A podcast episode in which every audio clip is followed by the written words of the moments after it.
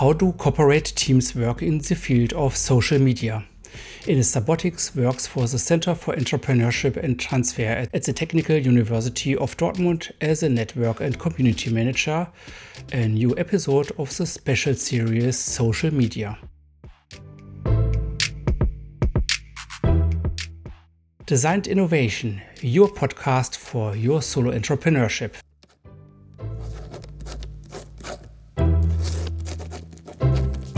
It is my podcast for solo self employed people with a social media special episode as part of a lectureship. I'm Jörg Stroich, an agile coach, and my guest today is Enis Sabotic. He's a network and community manager for the Center for Entrepreneurship and Transfer at the Technical University of Dortmund. Social media activities are deliberated throughout the team and then coordinated by him and his direct colleagues. They are there on different channels. This is the second episode of my special series Social Media with a summary of the interview. What is the importance of social media for Enis? Also für mich ist Social Media, also in meinem beruflichen Kontext, eine effektive Möglichkeit. For me, social media in my professional context is an effective way to get out into the world, to be able to communicate with the community, to able to expand our community effectively, and to be able to learn at the same time what's on right now. It can start with small examples when there are interesting new 3D printing processes that are being discussed super hot right now we can build a personality with our public institution where we can express ourselves through language, chosen stylistic devices, and visuals. And thus create an image of ourselves and be able to direct that a little bit. If you have to describe the 2010s with one term, was highly damaging and highly positive, it would be the term social media for me. Social media is a significant driver behind great social changes. I'm convinced that some of the political changes, starting in 2011 with the Arab Spring, all the way of the US election in 2016 and also in 2020, and the presidency of Donald Trump, would not have been possible without social media. Harmful, in particular, because many things are often reproduced in a way. Of course, we know the term fake news that social media is often used as a mouthpiece of false information and can be reproduced without context quickly in a manipulative way if you suspend the context. These are often headlines that are just meant to entice you to click to interact soon. If it says, You won't believe what happened to this couple, find out now, then you want to click on it and find out. Social media works with such simple mechanismen and this can be abused. Einfach nur zum Klicken verführen sollen, zur schnellen Interaktion. Also wenn da steht, du wirst nicht glauben, was dem Ehepaar passiert ist, finde es jetzt raus, dann möchtest du unbedingt draufklicken und, und es herausfinden. Und, ja. Technology has allowed social media to be ubiquitous. In 2010 and 2011, there weren't as many people wandering around with a smartphone as there are now in 2020, 2021, and 2022. That we have a solid smartphone coverage there. I can pull out my phone every day, every second, and I'm instantly up to date. That makes it at a whole lot more manageable again. Where there are negatives, there are positives. Social media has also allowed us to shape social change positively. Initiatives like Black Lives Matter are driven mainly by social media to expose abuses that it just becomes difficult to suppress unpopular opinions. For example, I see it with my parents that they have contacted people they haven't heard from in maybe 10 or 20 years. The transaction costs have entirely disappeared.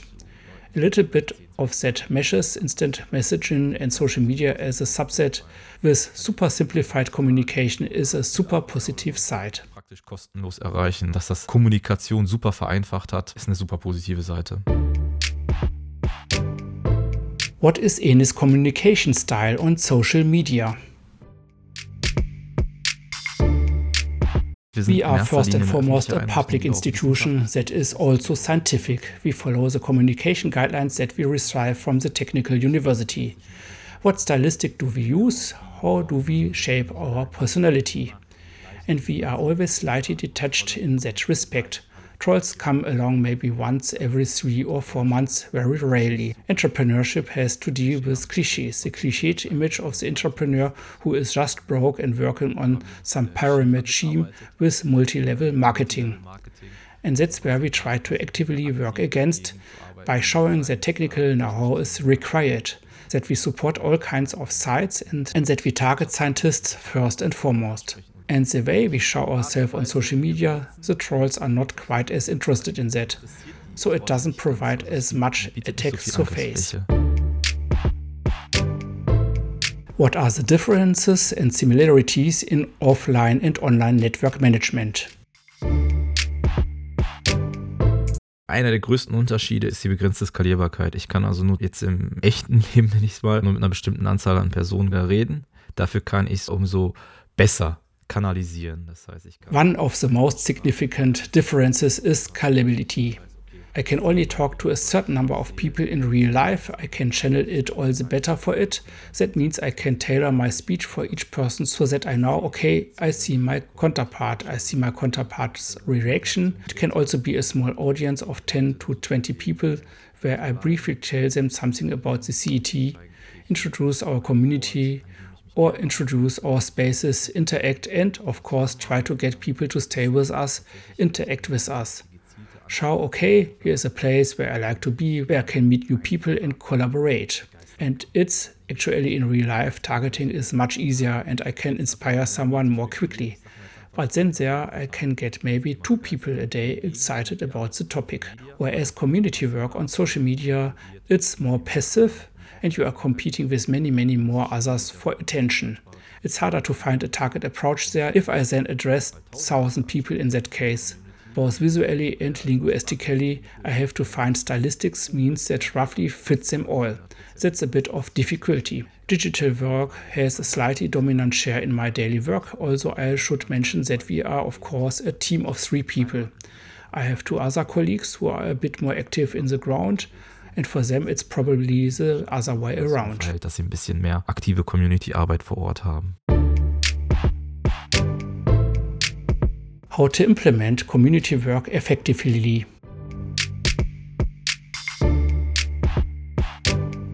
Es ist schwierig, etwas in der Theorie zu lernen. Du musst, Äh, davon bin ich auch äh, fest überzeugt, du musst mehrere. It is challenging to learn something in theory. You have to have been part of a community yourself for several years. A classic example is being a moderator on Reddit, managing a community yourself somewhere if you watch 20 course of tutorials on YouTube, that will get you very, very little. The practical part is much more valuable.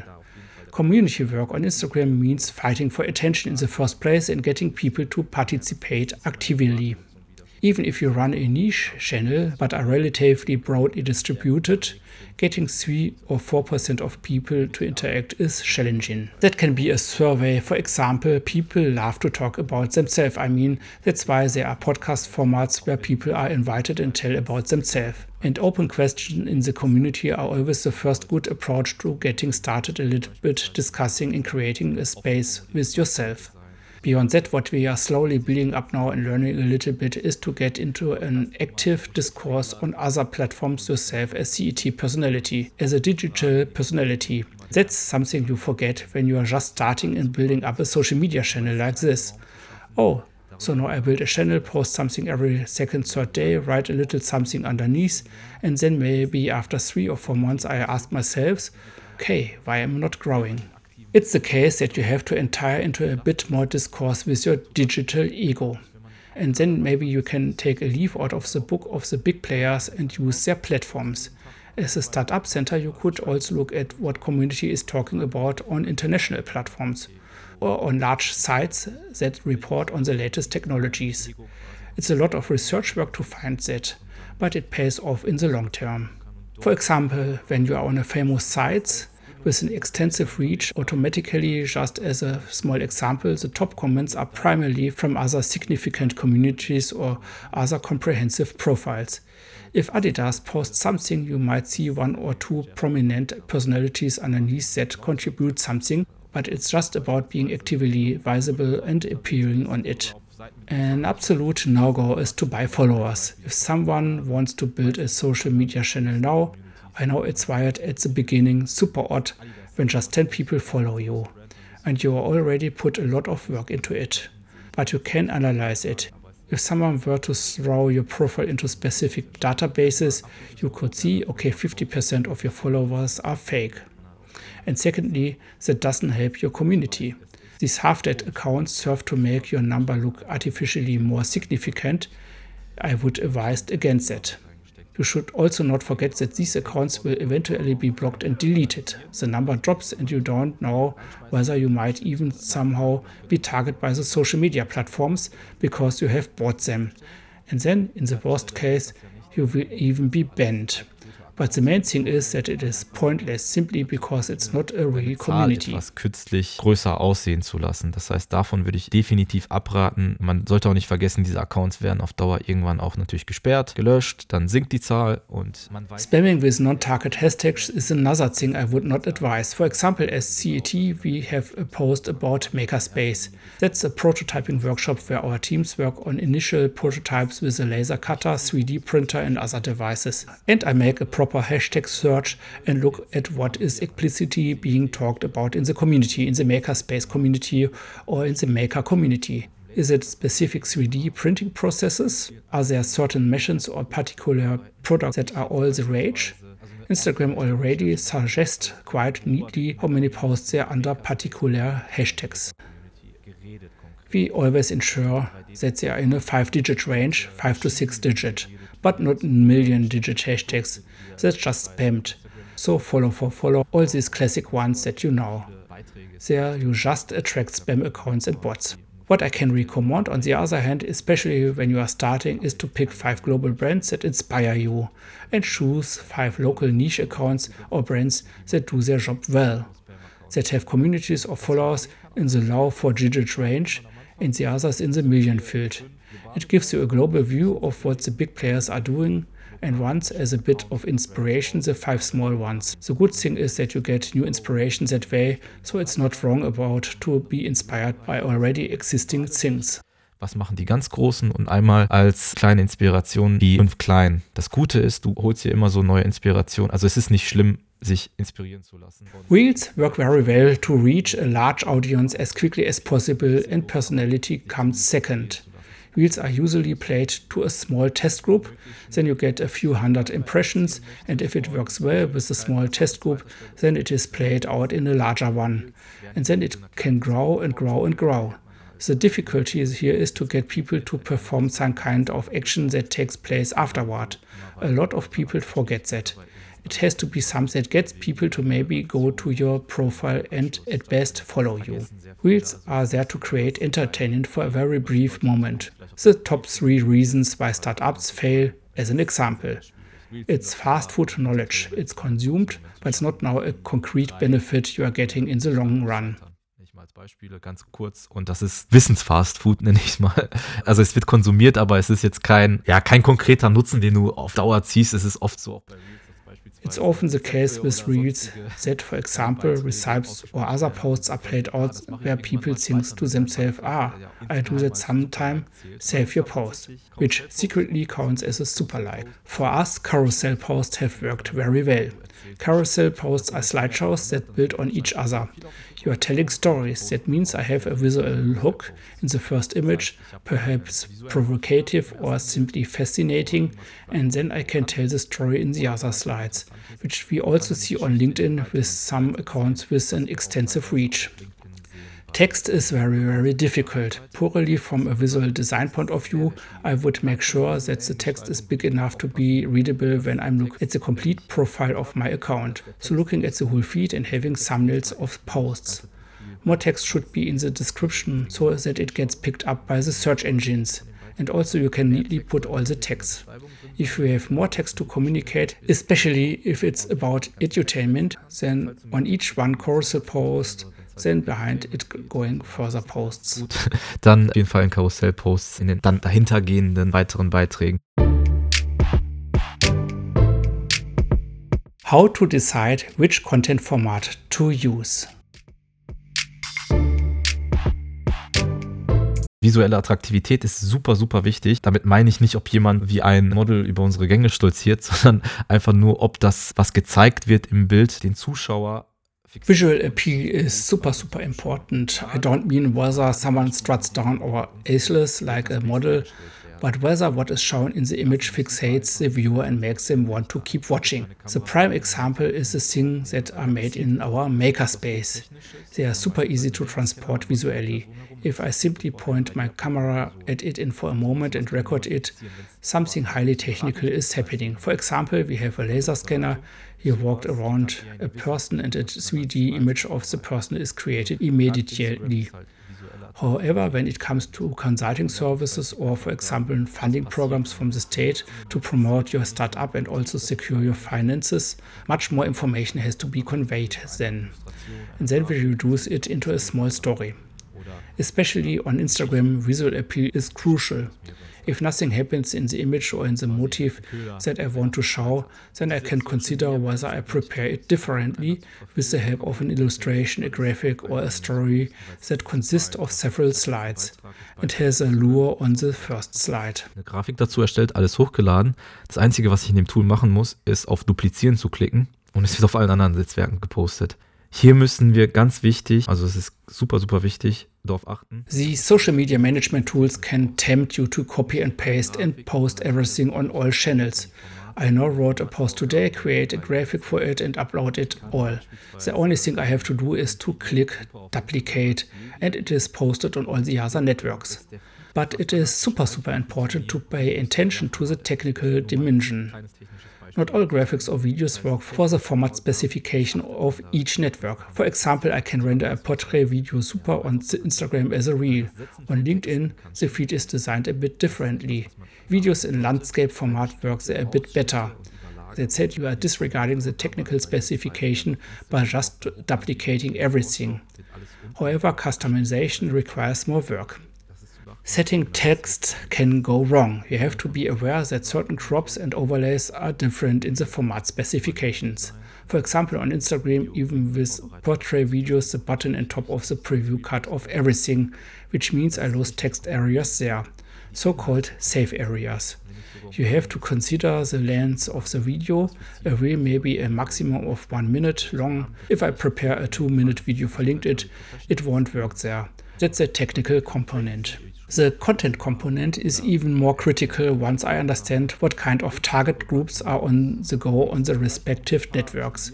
We have the case on LinkedIn that it's primarily early professionals and people who are just trainees, graduates, and gaining their first years of work experience.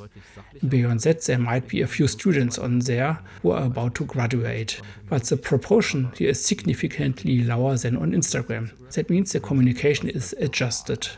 We are more businesslike on LinkedIn and still use emojis, but reduced compared to Instagram. Unterhaltung dienen sollen oder einfach nur für das Thema sensibilisieren sollen? Also jemand, der noch gar keinen Kontakt zu unserem Gründungsnetzwerk oder unserer Initiative hatte. Diese Person können wir viel eher auf Instagram abholen, weil dort die Studis unterwegs sind, die halt noch auf, auf dem Campus beispielsweise unterwegs sind, aber noch nie das CET gesehen haben. On Instagram we are taught more lively as a personality. For example, we post purely for entertainment or simply to raise awareness of the topic. someone who hasn't had any contact with our startup network or initiative, we can pick up that person much more on Instagram because that's where the students are that are just still on campus but have never seen the CE or haven't had a point of contact with it yet. We have many people who already had some connection with the CET on LinkedIn. Purely from a content perspective, we carry the more advanced content there. You already slightly assume that the audience knows the CET in specific terms and codes, and you can then communicate on the language level. Whereas Instagram, of course, is a little bit easier, a little bit more introductory. And then there's our child Facebook. Where can we start there? We differentiate the content primarily between Instagram raising awareness of the topic and LinkedIn deeper insights into the respective issue. And see, okay, if we are more likely to duplicate that for Facebook after all. because then the effort isn't worth, because the organic reach on Facebook is minimal. Stark eingeschränkte Reichweite und natürlich zweitens aus SEO-Gründen, damit wir dort die Beiträge, die wir haben, die tauchen dann beispielsweise auch in der Google-Bildersuche auf, damit sie richtig getaggt sind. What would Enes recommend as a starting point for social media? You should first take a place back and look at the big picture. You should think very clearly why I am on social media in the first place. What do I even want to accomplish with it? Social media is not necessary for everyone. Sensitivity to it has been sharpened a bit, but it has just been a student job in the past. Here, go ahead and post on social media. You already knew that.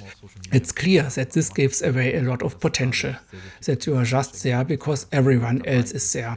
I would take a step back to get the big picture because I should understand why I'm doing this whole thing. What do I want to accomplish with this? Do I want to sell a product through social media? Then the approach is entirely different than I want to appear as a personality on social media and create a digital image of myself. For example, whether it's for an extroverted person or personality super accomplished person who appears as a coach or a mentor on Instagram. Once I've defined my goals, the second step is to understand how this artificial person talks, how they appear, how they communicate, and what linguistic devices they use, for example, to reflect the goal. That's also something super important. If I want to build an extroverted personality or some crazy brands, I can't just communicate factually. Then I have to share correctly in the field accordingly that's where it goes in the branding direction. When I'm at the beginning, applying my 5-5 rule, five huge brands active in the field, then I can look at the American market and how the big brands are doing there, and then five niche accounts, how they are doing. The same applies to both LinkedIn and Instagram, and then I get inspired by the content. And sustained posting is super important. If I set a goal to post three times a day, or if it's only three times a week now, if I don't follow that and I'm steady posting content and I don't let that get me down to I have a community of three people at the beginning consisting of my aunt, my best friend, and my girlfriend. That continuity is what builds a community. The continuous posting, even if I only have a teeny community initially because people get on my account and already find 20 posts there and think there is an active person behind it who also posts content in a specific period. I might be more inclined to follow the account than if I only find two posts there from 2019 and 2021. So get inspired, continuity, and definitely set obvious goals beforehand and sit back once, think about the purpose for what I am doing all this work. What do I want to achieve in the first place? Does this even fit with my entrepreneurial goals? That was Enis Sabotic. He is a network and community manager for the Center for Entrepreneurship and Transfer at the Technical University of Dortmund. The CET can be clicked at cet.tu-dortmund.de. It has focused on promoting and creating new businesses, startups in the university space. In total, about 40 employees are working at the CET, and they are all involved in the social media work via editorial conferences. This was a special episode on social media, the second episode. There are a total of 14 interviews here, one by one. That was my podcast, Designed Innovation. I'm a solo freelancer myself. My focus is on agile topics. I adapted these ideas for solo self employed with my design thinking box. You can get it at stroich.eu. And this episode was created due to a lectureship at the Fresenius University of Applied Science in Düsseldorf.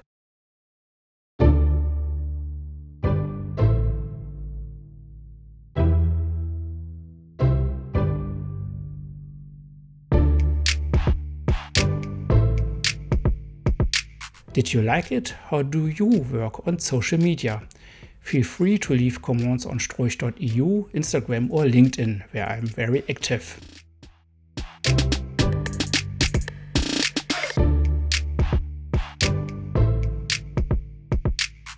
We'll be in touch, your Jörg.